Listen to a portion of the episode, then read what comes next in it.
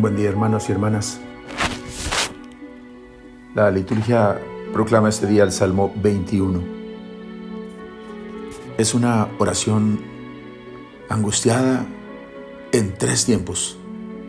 Los dos primeros describen crudamente una situación desesperada y se abren con un lamento. La primera, ¿por qué me has abandonado? Te grito y no me respondes. La segunda la abre el versículo 12, no te alejes de mí, que la angustia está cerca y no hay nadie que pueda ayudarme.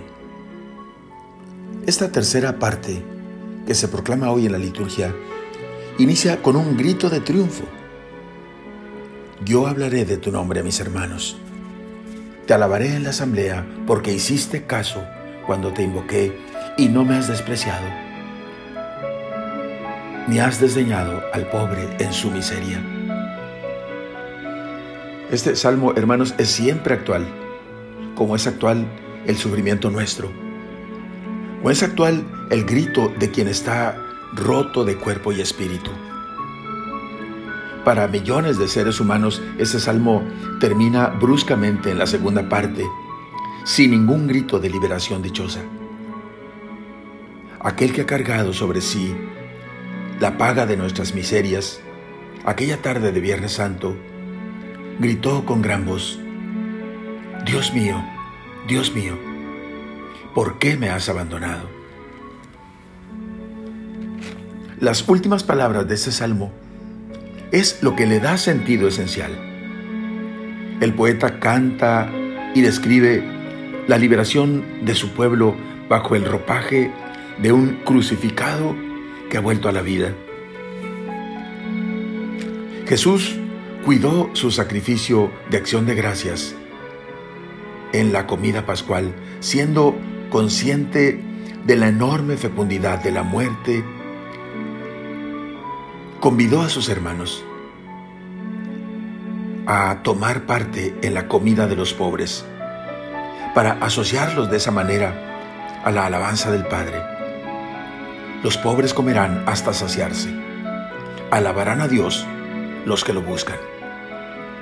Mis hijos hablarán de Él al pueblo que está por nacer. Tú y yo, mi hermano, somos parte de ese pueblo que nació del costado abierto, del crucificado, que volvió a vivir. Oremos.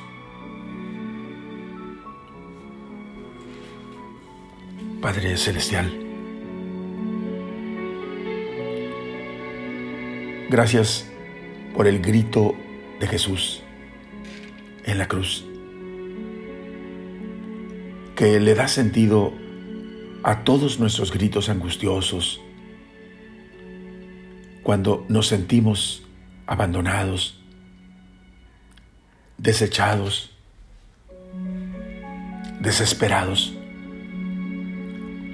Y gracias Señor, porque el grito de Jesús en la cruz fue seguido por otro grito, el grito de victoria de los ángeles.